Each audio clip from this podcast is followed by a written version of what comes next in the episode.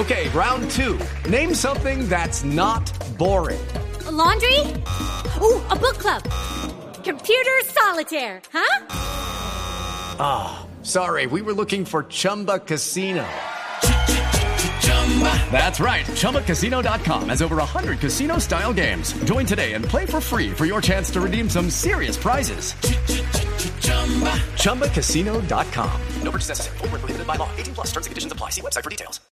8 de la mañana, 5 minutos, hora de actualizar noticias en Blue Radio. El IDEAM acaba de declarar alerta amarilla en tres departamentos del país por cuenta de las heladas. Daniela Morales. Eduardo, buenos días. Y la alerta se mantendrá durante las próximas 72 horas en los departamentos de Cundinamarca, Boyacá y Nariño. Asegura el IDEAM que esta alerta es preventiva, pues por el momento no se muestran temperaturas a cero grados o inferiores, pero lo que sí se ha visto es que con la escasez de nubosidad ha descendido la temperatura en horas de la madrugada. Este eh, viernes se registró temperatura de 9 grados y hoy en la madrugada un registro de 5 grados. Esto en los datos en general. Los municipios más afectados en el departamento de Boyacá son el municipio de Isa, Firavitobá, Sogamoso y Duitama. En Cundinamarca, Facatativá, Sopós, Esquileto, Cancipá y Guatavita. Y finalmente en el departamento de Nariño,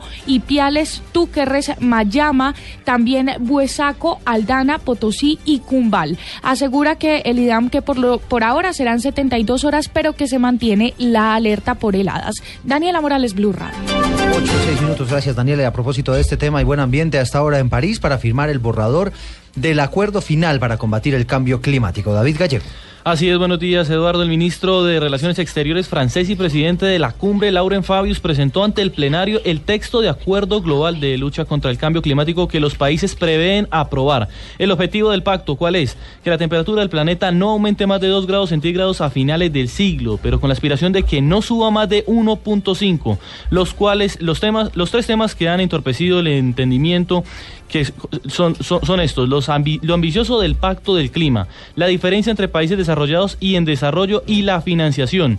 Algunos países, los países en desarrollo eh, con muchas emisiones, no están de acuerdo en, una, en revisar sus contribuciones a un nivel similar a los de desarrollados.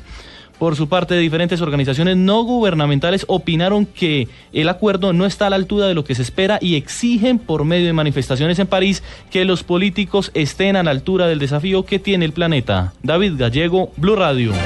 8, 7 minutos. Directivas del Hospital Universitario en el Valle del Cauca respondieron a las denuncias de pacientes y médicos sobre el colapso de la atención en la unidad de urgencias. Dicen que los servicios se siguen prestando. François Martínez.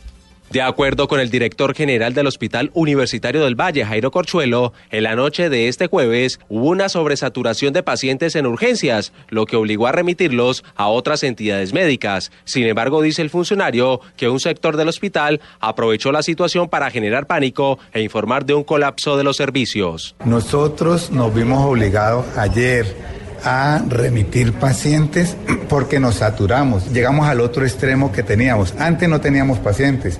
Hoy tenemos muchos pacientes. Nuestra capacidad en el área de urgencia son de 100 camillas eh, disponibles, habilitadas para la prestación del servicio. Anoche llegamos a 146 pacientes, o sea que hubo una sobreocupación. Igualmente, el defensor del pueblo Valle constató que los servicios de urgencias se siguen prestando normalmente pese a las limitaciones económicas. Desde Cali, François Martínez, Blue Radio. François, gracias. En el municipio de Girardota, en el área metropolitana de Medellín, no hay quien atienda las, atienda las emergencias. Los bomberos están en paro por falta de pagos. Byron García. Según los bomberos de Girardota, la alcaldía ya les adeuda dos quincenas y hoy ni siquiera tienen seguridad social. Porque nosotros no nos pagan desde el 15 de noviembre y nosotros pues en plena época de, de matrículas, de aguinaldos para los hijos, todo cuenta de servicios. Cuestionan que hace menos de un mes en las fiestas del municipio la alcaldía contrató a artistas de talla internacional como Willy Colón, pero no se acordaron del pago de los bomberos. Eh, a Willy Colón, que cobró 240 millones, algo así, a Johnny Rivera, eh, Fausto, eh, ¿quién más? Los corraleros, o sea, vinieron gente buena y no hay plata para los bomberos. Aseguran que el pasado 5 de diciembre, cuando se celebró el Día del Bombero, ni una tarjeta de felicitación recibieron. El 5 de diciembre es el Día del Bombero y a nosotros no nos llaman ni a insultarnos. no nos dicen nada. La alcaldía explicó que el 16 de noviembre se pondrá al día con las deudas en Medellín. Byron García, Blue Radio. 8 de la mañana, 10 eh, minutos. Hablemos ahora de deportes porque Jason Murillo, Freddy Guarín y Víctor Ibarbo serán algunos de los colombianos que podrían jugar hoy en el fútbol internacional. Joana Quintero.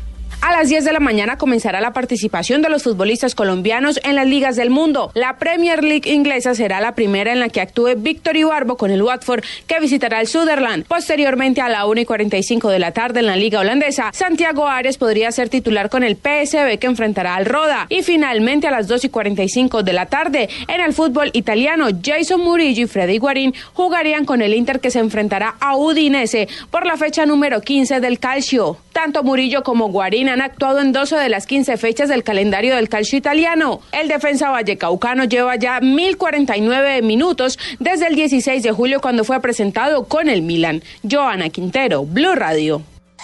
Noticias contra reloj en Blue Radio. 8 de la mañana, 11 minutos, noticia en desarrollo. El gobierno de Afganistán confirmó que fueron liberadas 12 personas que permanecían atrapadas tras el ataque talibán contra la embajada de España en Kabul, donde, recordemos, murieron al menos 10 personas, entre ellas dos policías españoles. Estamos atentos porque el técnico del Real Madrid, Rafa Benítez, habló esta mañana, dice que mantiene una relación muy buena con su vestuario y desmintió que tenga en contra a varios jugadores importantes con los que confesó con el paso de la temporada va ganando complicidad. Y la cifra que es noticia a esta hora, a 42 se elevó la cifra de personas muertas por cuenta de bombardeo de las fuerzas norteamericanas contra un hospital de médicos sin frontera en la ciudad de Kunduz. Esto es en Afganistán el pasado mes de octubre. La cifra se dio a conocer después de una investigación interna del organismo humanitario.